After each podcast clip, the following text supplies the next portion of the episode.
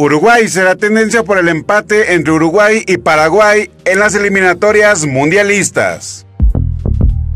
Bravos será tendencia porque informan que Tuca Ferretti será el nuevo entrenador de los Bravos de Juárez. Miguel Ángel Garza será tendencia porque fue presentado como el nuevo presidente ejecutivo de los Bravos de Juárez. Twitter Blue será tendencia porque Twitter Inc. dijo el jueves que lanzará un nuevo producto de suscripción llamado Twitter Blue que permitirá a los usuarios de pago editar sus tweets antes de publicarlos y cambiar el esquema de color de su aplicación.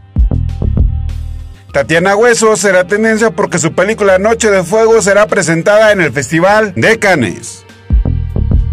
Todo esto es lo que será tendencia el día de mañana.